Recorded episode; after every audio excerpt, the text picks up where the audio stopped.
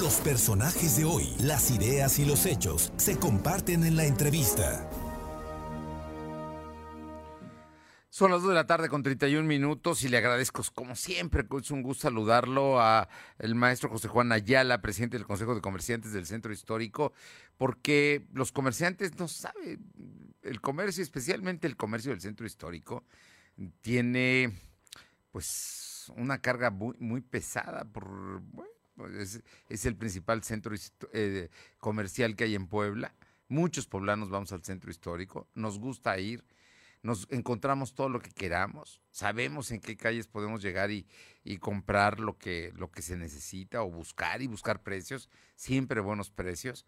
Y bueno, ellos están ahí desde el principio, desde que empezó la pandemia, estuvieron cerrados un tiempo, luego empezaron a abrirse poco a poco, luego con un flujo muy pequeño y luego fueron y siempre con medidas restrictivas, siempre, en todos el uso del cubrebocas, la sana distancia, eh, la medir la temperatura, el, gel, y todo eso cuesta. Y ellos eh, lo han sostenido. Ahora que parecía que estaban recuperando, de pronto viene un decreto, reduce eh, el número de personas que puede entrar a comprar, pero parece que los ambulantes van a seguir en la calle y ellos sin sana distancia, sin medidas, Platícanos, ¿cuál es el escenario del comercio del centro histórico? José Juan, muy buenas tardes y muchísimas gracias. Buenas tardes, Fernando. Como tú bien lo comentas, es un tema muy complicado porque entendemos que primero está la salud, pero nosotros llevamos más de año y medio eh, pues acatando todas las medidas que nos marca la federación, el estado y el municipio y en este caso, bueno, acatando los decretos. Hemos sido muy puntuales porque entendemos que, que, tenemos que cuidar no solamente a nuestros clientes, sino a nuestro personal y a nuestra propia familia. Pero es real, mientras nosotros estamos este, siguiendo todos los protocolos, lamentablemente el comercio informal pues sigue en la calle, prácticamente nunca cerró, nunca cerrado, y para ellos no existen protocolos.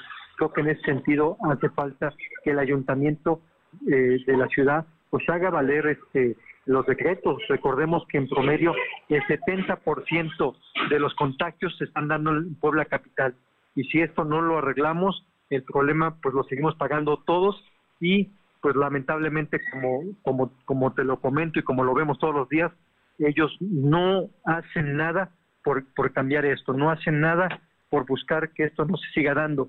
Y bueno, pues eso nos está orillando en este momento a que, nuevamente estemos en una tercera ola de pandemia donde la autoridad municipal pues no hace, más bien hace caso omiso a los decretos. Es lamentable. Oye, en, toda esta, en todo este escenario, porque además, bueno, hablamos del comercio histórico y hablamos de restaurantes, está, la, está la temporada de chiles en nogada, los hoteles que también hay en el centro histórico van a tener que bajar el número de huéspedes, en fin, ¿Cuál es la situación económica que ustedes guardan ahorita para, para estos? Pues ya ni sabemos porque no tiene, no tiene plazo, ¿no? Este decreto entró en vigor hoy y quién sabe cuándo lo cambien o, o ya sea para ampliarlo o para reducir. Sí, mira, Fernando, más, más o menos estamos vendiendo en este momento entre un 50 y un 55% de lo que vendíamos antes de la pandemia.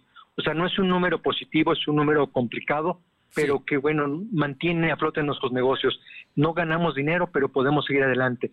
El, la disminución de aforos, por supuesto que en este momento que pues que están, están en vacaciones, que, mucha gente, a pesar de que no los, los niños no, no asistieron a las escuelas, sí sale de vacaciones, sí viene a Puebla.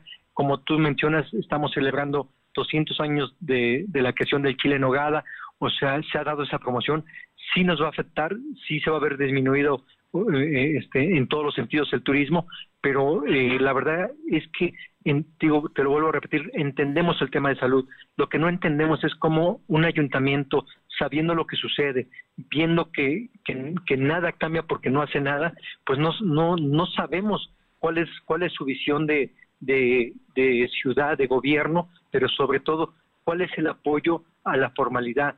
Eh, también te tengo que decir cifras que nos dieron hace 15 días, el 71% del comercio en nuestra ciudad está en la informalidad.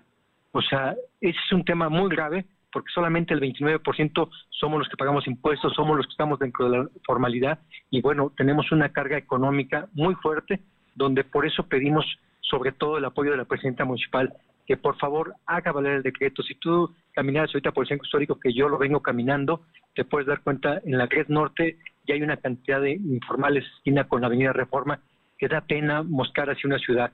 No estamos en contra de ellos, pero sí pedimos a la presidenta municipal, de verdad, haga valer el decreto. No ellos nos pidieron que el decreto marcara que estaba prohibido el comercio informal. Bueno, pues ya lo marca el decreto, pero lo siguen permitiendo. Son, han sido muy tolerantes y, y en este caso, desde nuestro punto de vista, pues no solamente son tolerantes, son cómplices de lo que está pasando. Yo no sé qué tienen que pasar en Puebla para que la presidenta municipal eh, vea lo que está sucediendo en la ciudad y haga su trabajo. Nada más eso, hacer su trabajo. Bueno, pues lo que tiene que pasar es que ya se va. pero me llama la atención esto que me dices. La, la 3 Norte históricamente ha tenido comercio ambulante, algunas veces toreros, algunas veces se redujo, yo, yo recuerdo, pero bueno, era verdaderamente una, una plaza pública, ¿no? Ahora bien, el tema es que no hay sana distancia y lo que me, me, brinca es que ya se ampliaron, ya llegaron hasta la reforma, antes nada estaban hasta la 2, ¿no? Es correcto, ya cada, cada vez que la autoridad cede y cede más espacios o es más tolerante, el comercio informal va creciendo. Te digo que, no, no nos oponemos o, o, más bien no estamos en contra de este comercio, pero debería de existir algún sistema, algún proyecto integral que les permita realizar su venta fuera del centro histórico dentro de la legalidad. Pero bueno, pues lo único que hemos obtenido en algunos en algunas pláticas no este año, sino todavía el año pasado, de, por parte de la autoridad, es decir, que ellos trabajan por necesidad. Nosotros también lo hacemos por necesidad, también tenemos que mantener familias, también tenemos que pagar impuestos, pero pues la verdad es que no hay equidad y eso es lo que lo que nos hace daño. Si si este tema que es el, el de mayor bueno, bueno, bueno. Parece que se. Bueno. No, te escucho, te escucho. Me estás hablando del tema de los la gente formal, la gente que paga impuestos, que sostiene salarios, que paga prestaciones sociales, en fin. Pero te decía, hay público que depende del Estado y creemos que hacen falta, pues también que se ponga mano firme en ese sentido. Y dos, es el manejo de alimentos en vía pública y eso es lo que pedimos para el centro histórico. Y finalmente, lo que más pedimos también es a la sociedad que, que, a mayor libertad, a mayor apertura, también seamos más responsables. En este momento estamos dando un paso hacia atrás, pero estamos dando con tiempo para evitar que algo más fuerte pueda venir. Entonces, ojalá y todos podamos concluir para que salgamos más pronto de este, de este problema. Pues, eh, José Juan Ayala, estamos preocupados, queremos ir al centro, pero ya cuando vemos tantos ambulantes, a veces ya mm, preferimos no, no, no caminar esas calles. En fin, es que son una serie de factores donde no nada más se ven afectados ustedes, sino también lo, el resto de los ciudadanos poblanos, ¿no? Bueno. Son obras que, están siendo no, no realizadas, que, que tenemos calles cerradas de la zona más comercial del centro histórico. Por eso es importante que de verdad la presidenta municipal tome acciones, acciones reales de gobierno por el bien común. Oye, ya nada más te pregunto, de las, de las avenidas, ¿te acuerdas que había un plan que se suspendió y que ya no lo echó a andar, pero eh, yo fui a lugares donde estaban levantadas los adoquines y el concreto, ¿ya las arreglaron? ¿Ya las dejaron como estaban por lo menos?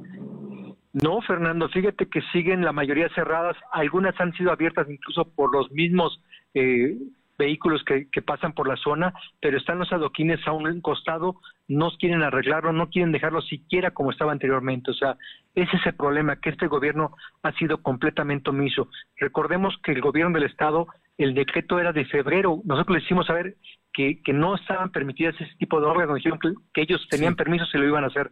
Pues ni lo hicieron ni permisos tenían.